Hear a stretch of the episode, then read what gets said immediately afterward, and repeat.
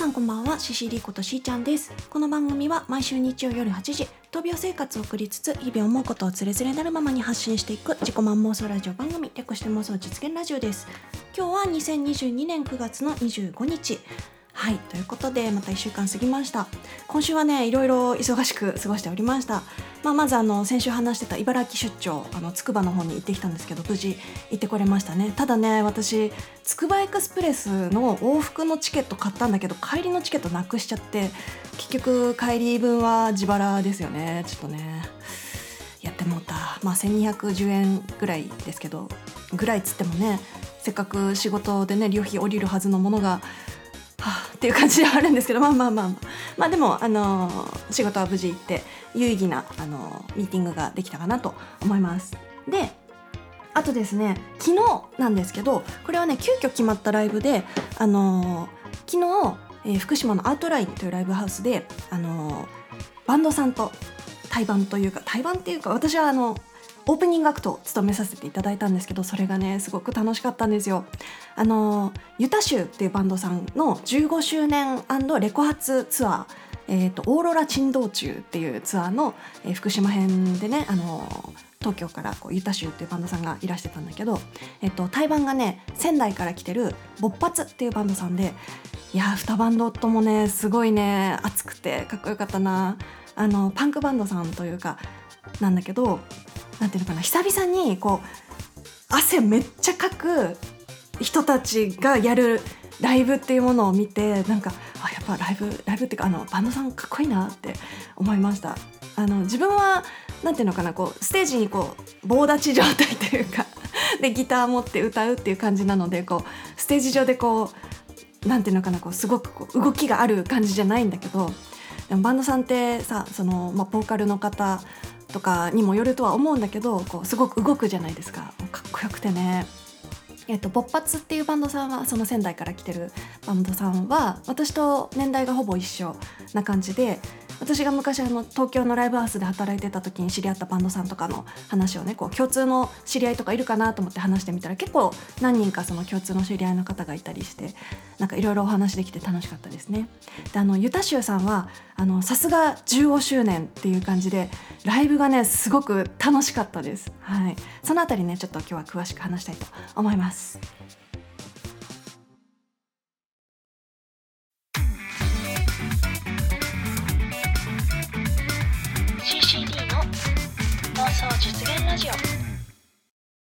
はいということでまずはあの自分の出番の振り返りをね ちょっとしようかなと思うんですけどあのー、まあ前回そのライブ復帰後初が9月の2日とかだったから、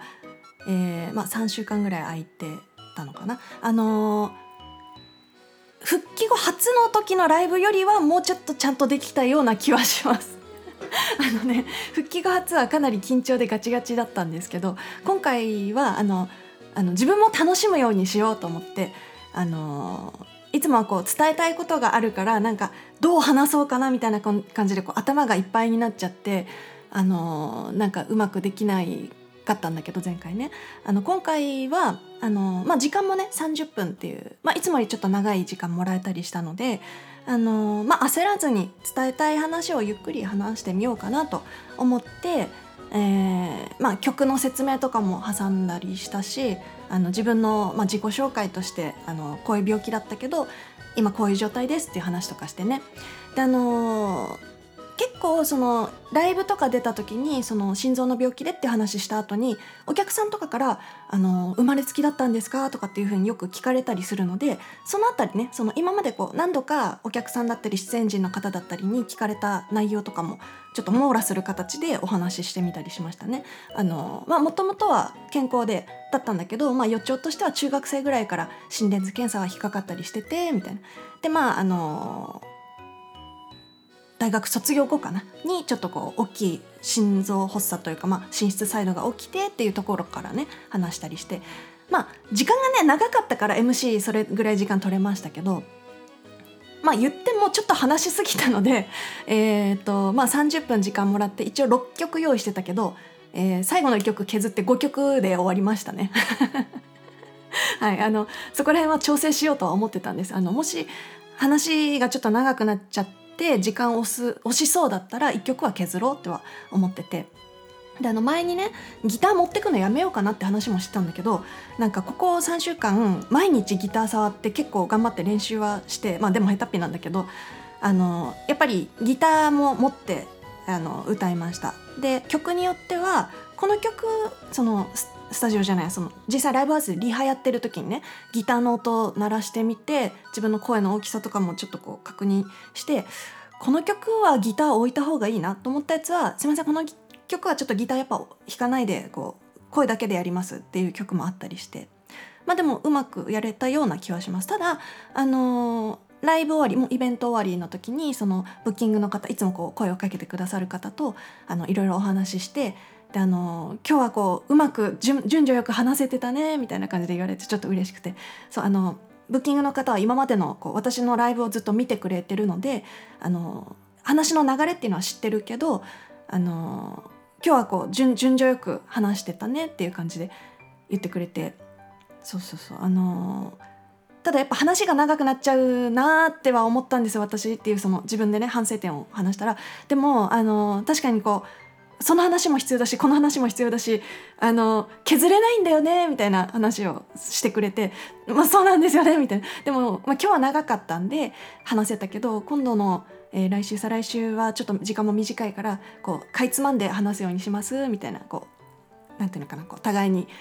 その辺の話をこうこうするといいねみたいな話をして。であのブッキングの方もあの、まあ、今後そのなんていうかな私の歌い方っていうのがこうウィスパーなのでその CD とかでもねあんまりこう声を張らない感じなんだけどライブの時はこうもうちょっとこう声を張るように意識してみたらどうかなみたいな感じでこうアドバイスいただいたりしてギターとかも私はそのあんまりかき鳴らさないというかあの弦をこう触る時もこうさらっと触っちゃうというかこう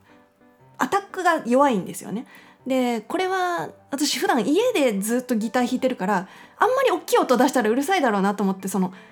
強めにアタックをかけるような弾き方をしたことがあんまりなくって。でライブの時もその調子だからやっぱ PA さん的に音がこう拾いにくかったりとか音の調整とかね私はオケも流しつつだから、まあ、その辺今後の課題だねみたいな話でなんかそういうのも言ってもらえたのがすごく嬉しくて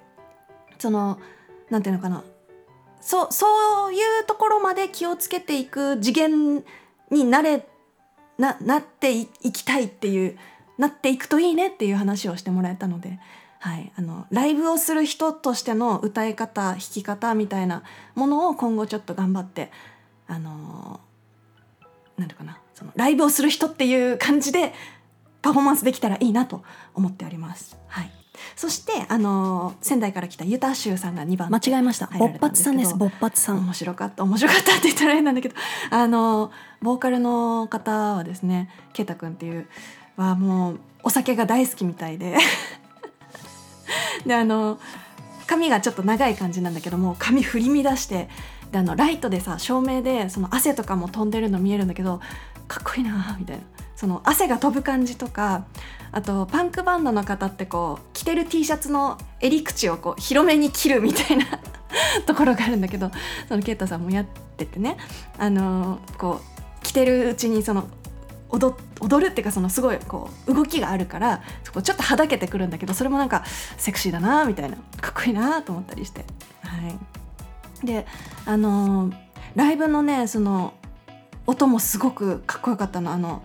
バンドさんってやっぱ音の迫力すごいんだよねちょっと壁触ったりするとすごいしびれるとかこうビリビリしてるぐらいな感じでその音圧がねすごい気持ちよかったですね。で最後あのユタシュウさんっていうその15周年記念レコ発ツアーのそのユタシュウさんはですねあのさすがでした本当に。曲の中の歌詞でその今日の出演時の名前をこうぶち込んでくれたりとかあの私が最初にその、まあ、心臓の移植を受けたっていう話をしてたりしたのでそのなんていうのかな曲の中でその生きろというかその生きてっていう感じの曲があったりするんだけどその中にこう CCD の名前をボンと入れてくれたりとかおっぱつさんの名前も入れてくれたりとか。あのー、曲を聴いててその私が作ってる曲の中に入れ込んでる歌詞というかその伝えたいこととすごく近いものを2バンドさんに感じたりしてなんかやっぱり音楽やってる人って伝えたいことって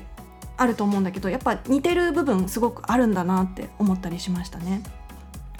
であのユタシュさんはですねなんかそのライブパフォーマンスとしてもすごく楽しかったんだけどあの久々にやる曲みたいな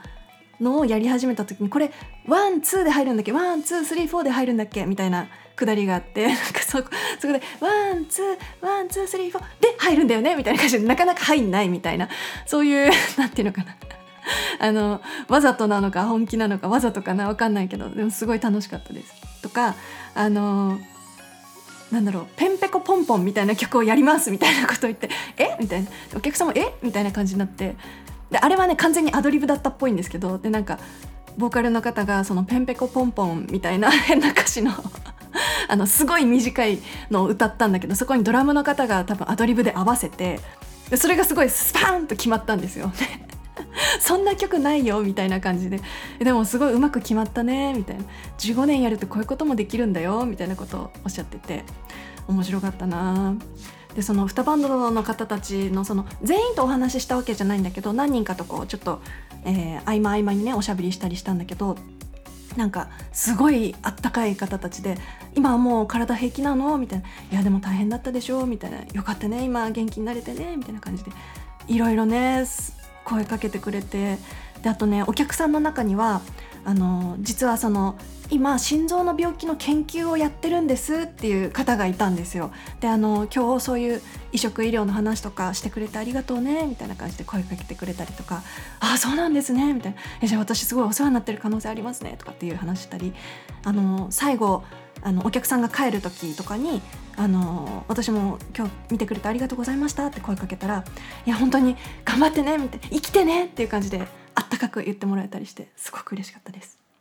ということでここで1曲お聴きいただきましょう。昨日のねライブの最初に歌った曲です「Because I'm Me」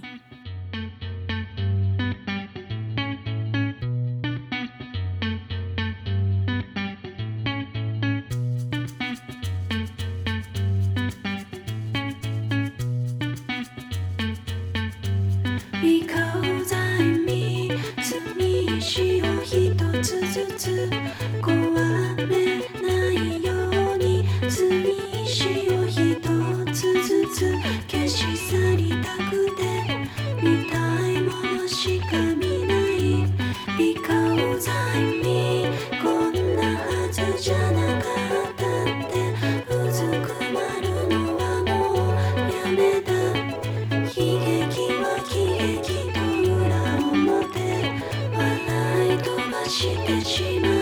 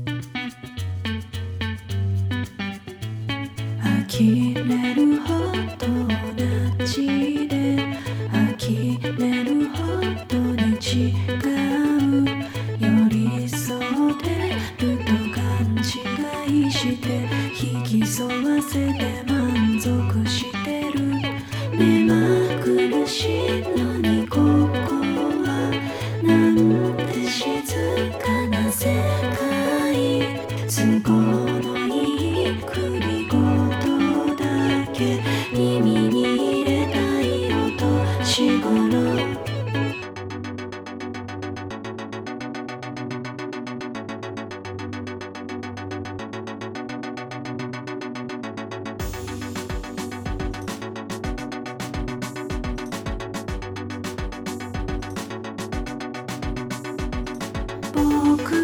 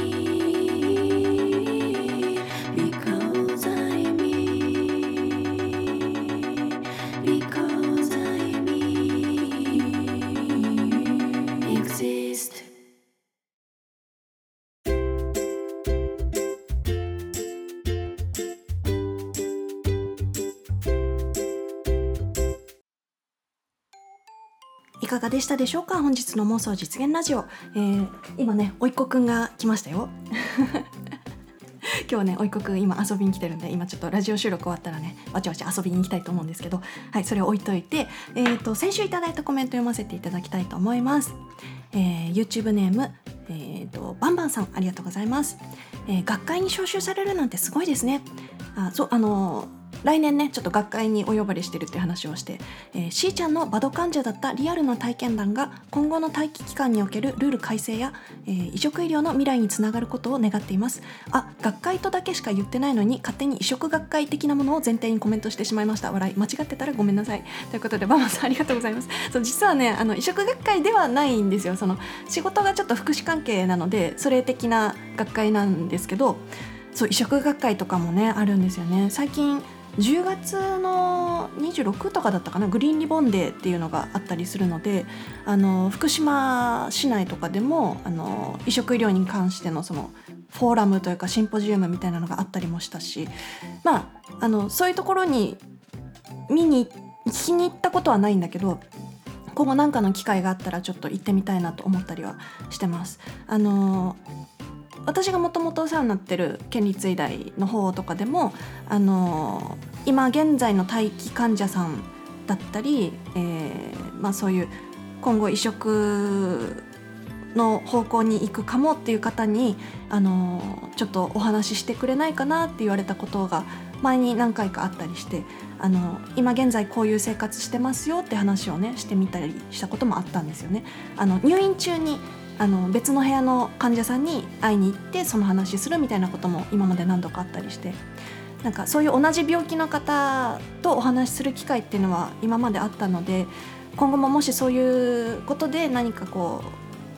お話ししてくれないかなみたいな感じでこう病院の方からね声かけられたりしたらそこはあのできる限り行っていろいろ自分の体験談みたいなものをお伝えできればいいかなと思ったりはしております。はいということでバンバンさんありがとうございます。続きまして YouTube ネームゆきやんさんありがとうございます、えー現在5種類の手帳を使っています。お薬手帳血圧手帳プライベート手帳会社従業員手帳スケジュール管理はスマホです。ということですごいですねゆきやんさん。そう先週あの私はあの2023年の手帳をもうゲットしちゃったみたいな話をしてて、まあ、ペーパーブランクスっていう気に入ってるメーカーのやつね。ゆきやんさん5種類はすごいな。私もお薬手帳はねあの毎回薬局行く時とかは持ってって出したりしてますけど血圧手帳プライベート手帳会社従業員手帳。すごいな仕事とプライベート分けたりは特にしてないですね。分けると逆になんかあ忘れてたとかなんないのかな。でもなんかいろいろあるんでしょうね。多分あれかなタイムスケジュールとかそういうところも入ったりしてるのかな。私はもう1個でななんとかやってる感じですね。でスマホはねスマホのスケジュールを見る習慣がなくてあんまりそっちでこうスケジュール管理ってしたことないんだけどでもね荷物少なくて済むっていうメリットはありますよね。なかなか重いので。だからあの1泊2日で東大病院行くみたいな時は手帳置いてったりしますからね。はい続きまして YouTube ネームココペリさんありがとうございます、えーストリートミュージックフェス、えー出演おめでとう。練習しないとだね、えー来年大分出張行くんですね、えー当然飛行機で行くと思いますが大分には日本で唯一のホーバーホバークラフトがあります。ただし現在廃止中で来年再開予定なので出張に間に合えばですが以前乗ったことがありますが音がすごいので大声出さないと会話が成り立たないのと窓からの眺めは水しぶきがすごくて何も見えませんが話のネタにおすすめですということでこれあのコメント読んでえホバークラフトと思って調べたんですよ。したら確かに大分県の大分空港から市街地までかな？なんかあの陸路だと結構かかるんだって。60分ぐらいかかっちゃうんだけど海上海海の道を通れば早いっていうことらしくてでホバークラフトはえっと2000な何年ぐらいまでだっけ？2000 2009年？わかんない。2010なんか何年か前まではあの営業してたんだけどあの大分空港を使う人が減ってきたっていうのもあって一回廃止になっちゃったみたいなんですけどそれ以降なんか大分空港を使う利用客の数がすごく増えてきてでやっぱりあの市街地までの時間短縮を図るために船かホバークラフトかみたいなこう選択肢があったみたいでもともとそのホバークラフトを運用してたからそれがそのその道というかその設備っていうのかなが使えるからやっぱりホバークラフトをあの再開させましょうっていう話になってるみたいでそうあの来年ね来年の何月から再開なのか分かんないけど私が大分行く時にもしそれ乗れたらちょっと楽しみにしていたいなと思います。ホバークラフトってすごいですよね。しかも調べたら80人乗りぐらいでホバークラフトってどういうものかっていうと一応水陸両用できるんですよね。あのなんていうの船の下に空気のなんかこうくえっ、ー、とうんなんていうのかなあれ。でっかい空気の入ったトランポリンみたいなものの上に船のその乗る部分があってみたいな。で水面とか陸地と接してないんですよね。こう空気圧がブワーッとこう絶えずあの空気がバーッと出てて後ろになんかあのファンファンっていうかのこうなんあれなんていうの？あの空気をバーって送る扇風機みたいな のが出ててそれで進むっていう。だからあの摩擦が起きないからすごい速いみたいな。で船とかよりも速いらしいんですよホバークラフトって。でそれをあの実際のその運航として使ってるのは今イギリスの1航路だけらしいんですけど、まあ、ちょっと前まではその大分もあったけど。でそれが、えー、また復活するっていうことらしくて。もう調べたらなんかえめっちゃ面白そうな船やんと思って。船っていうか空空艇っていうのかな、うん、なんかねちょっとココペリさんのコメント読んでいろいろワクワクするものが増えました。はいありがとうございます。はいそしてあのちょっと、まあ、ライブ告知なんですけど、えー、来週ですね、えっと、10月の1日に、えー、福島駅前でストリートミュージックフェスティバル。これはね前も話したと思うんですけど出演時もいろいろ決まりましてはい。えっと、私の出番何時とかは特にまだ決まってはないんですけどあの分かり次第ツイッターとかあのいろいろつぶやいていこうとは思うのでもしいらっしゃれる方がいたらあの聞いてる方で福島在住の方もねあんまり多くはないとは思うんですけど もしいらっしゃれる方ら方がいたらあの覗きに来てもらえたら嬉しいなと思います。で、えー、来週再来週次がですねえー、っとこっちは10月の8日ですね10月の8日はえー、こちらは福島のプレイヤーズカフェというライブハウスでこれはですね、えっと、浜野博親さんっていう方の、えー、サードアルバムのリリースツアーですね。えー、共演がさゆたさんっていうこれ女性の方なんだけどあのシンガーさんですねピアノの弾き語りの方ででその浜野博親さんなんですけどあのなんとこのスプーンであの知り合った、えー、ヒノキ屋の鍋さんとえ、吉野もぐらさんがですね過去に共演したことがあるということでまさかのですねなんかそういうつながりがあるのすごい嬉しいなって思ったんですけど、えっと、浜野博親さんはもともとはヤコゼンっていうフォークバンドをされてた方でこれはね、えっと、竹原ピストルさんとの2人組だったみたいなんですよね。えー、竹原ピストルさんがボーカルギターで浜野博親さんがキーボードコーラスをやってたみたいで、えっと、2009年に解散されてるんだけどそれ以降その浜野博親さんは個人でえー、そういう弾き語りですかねをやってる方みたいで。はい。でその方とね再来週か。あの共演することになったのであのヒノキ屋の鍋さんと吉野もぐらさんの話とかねちょっと聞いてみようかなと聞いてみようかなっていうかあのお話のきっかけにねちょっとあのお二人の名前出してみようかななんて思っておりますそうツイッターの方にねあのなべさんからコメントいただきまして「お浜野くんとご一緒とは、ね、ずっと前浜野くんがヤコゼン時代に、えー、北海道の野外フェスで何度か一緒になりましたかれこれ15年前くらい覚えてないだろうな」っていうふうにコメントくれたんですけどなべさんのそのヒノキ屋さんのパフォーマンスすごい楽しそうだから絶対覚えてると思うんですよ。鍋さんともないつか共演したいな。そしてあの吉野もぐらさんもね、えーと、おお浜野くんとはソイパンクっていうバンドかっこ、えー、節分限定バンド。で鍵盤弾いてもらってたな。懐かしい。ということで。いやなんか音楽やってる人っていろいろつながってくるんですね。あのスプーンの中で知り合えたその音楽やってる方たちといつかなんかこう共演できたら嬉しいな。っていうそういうワクワクもね最近ちょっと思ったりしておりました。はい。えー、ということでいろいろ告知も入りましたが、本日の妄想実現ラジオはここまで。また来週。バイバーイ。あ間違えた。えー、ハートコメントギフトをくださった皆さんの名前を呼びたいと思います。すいません、えー、マナさんうさぎのもかさんかっちゃんさんバンバンさんココペリさんエキアンさん皆さんありがとうございました。ということで、えー、さっきなんか